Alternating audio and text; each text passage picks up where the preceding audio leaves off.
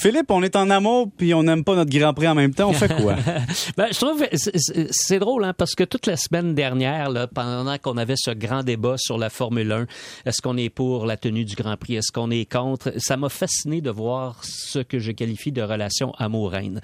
Amour, pourquoi? Ben, on l'a vu, 330 000 personnes qui ont franchi les tourniquets de l'île Notre-Dame. Il y avait de l'animation en ville, les restos étaient pleins, les hôtels étaient pleins, la chambre de commerce était contente. Ça fait du bien. Ça fait du bien. Euh, on sentait une effervescence euh, à Montréal qui était bienvenue. Beaucoup d'animation dans les rues. On, aurait dit que ça se répercutait dans à peu près tous les quartiers centraux de Montréal. On sentait ce grand retour de ce que j'appelle nos étés montréalais, une suite de festivals. Et j'ai toujours pensé que le premier des festivals de la saison, c'était le Grand Prix de Formule 1. Maintenant, il y a les Franco qui commencent peut-être quelques jours avant, puis mhm. le jazz.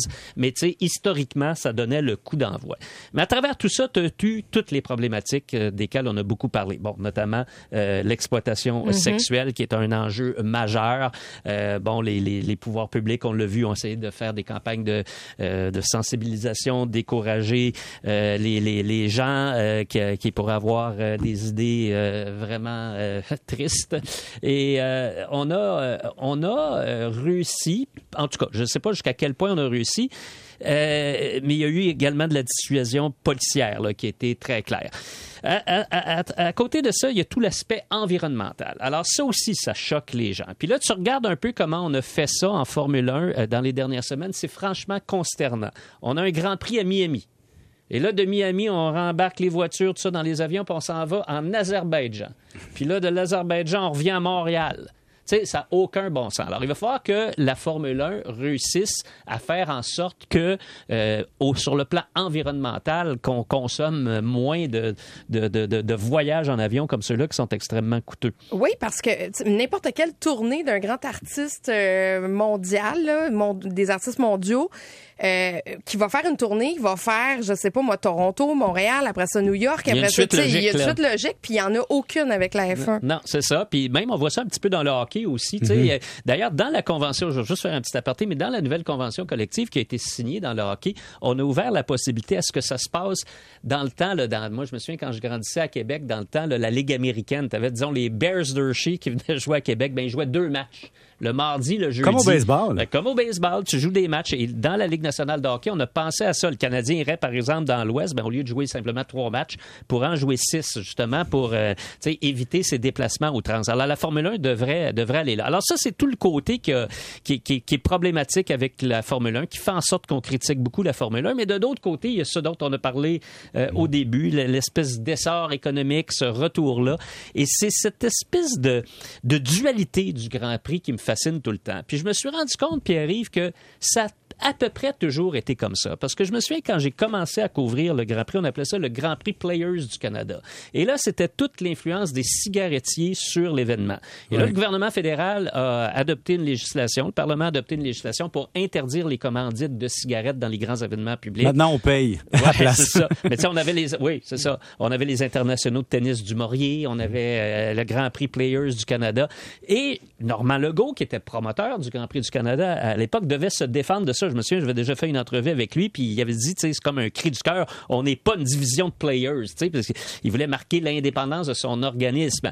Mais déjà, la Formule 1 était très critiquée à ce moment-là. Mais moi, je pense qu'une des raisons pourquoi on critique tellement la Formule 1 à Montréal, c'est que la Formule 1, au fil des années, avec Bernie Ecclestone, nous a toujours mis un couteau sur la gorge. C'est devenu une machine à cash. Oui, puis on n'était plus capable, collectivement, d'endurer ça. D'endurer, eh ben là, faut pomper plus d'argent, sans ça, vous allez le perdre, votre Grand Prix. Il y a même des années, une année où le Grand Prix n'a pas eu lieu, puis là, on envoyait des délégations de politiciens puis de gens d'affaires, tu sais, faire euh, une génuflexion devant Bernie Ecclestone à Londres. Les gens sont devenus de ça. Et moi, je pense que ça, ça reste encore. C'est comme dans notre inconscient.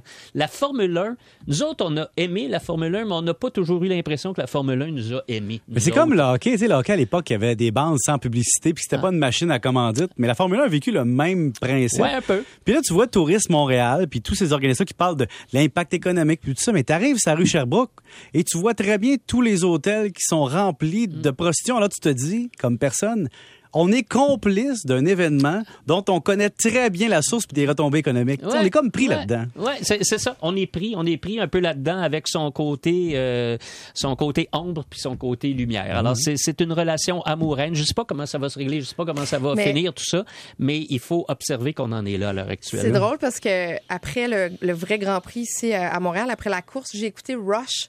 Euh, le, film, sur la, compétition entre Niki Lauda et James, Hunt. Puis à la fin, ils sont au Grand Prix du Japon, puis là, il pleut à boire de bout, puis tout le monde, tu sais, lui, Niki Lauda veut pas lui courser, puis ça n'a pas de bon sens. Puis là, il y a quelqu'un qui crie, ben ça va avoir lieu quand même, on a vendu les droits de TV, faut le faire. puis je me disais, aïe aïe, tu sais, le cash met en avant sur la vie des pilotes, tu sais, qui, qui c'était très dangereux, là. Ah oui, James Hunt risque, risque sa vie, mais c'est tellement drôle. Tu vois la popularité, comment ça a fait. Je suis arrivé chez nous euh, vendredi après-midi, puis mon, mon garçon écoutait Rush. J'ai écouté la fin du film avec lui. c'est ça. Mais c'est drôle de voir comment quand la Formule 1 vient, tu vois la popularité de la série sur Netflix, les séries sur Netflix où on va dans les coulisses de la Formule 1. Alors, Pierre-Yves, je complète comme ça. C'est une drôle de relation, notre relation collective avec la Formule 1. Je ne sais pas comment elle va évoluer. Philippe Quentin, lui, personnellement, il est comment avec la Formule 1? Je, suis en réflexion. Je suis en réflexion. Ça n'a jamais été ma discipline préférée. Je, je, je, comprends très bien les gens, les gens qui adorent ça. Je pense que sur le plan économique, c'est certainement bon pour Montréal. Je suis très aux sensibilités, euh, très sensible aux, aux enjeux qu'on a mentionnés, l'enjeu de l'exploitation sexuelle, l'enjeu de l'environnement aussi. Je dois t'avouer que dans ma tête, tout ça n'est pas clair encore. Tout ça n'est pas clair. Je pense que ça, ça amène, euh, ça amène une réflexion qui doit se poursuivre. Merci Philippe. Après la pause, on parle de sextorsion. Est-ce que ça vous inquiète pour votre jeune? On en parle.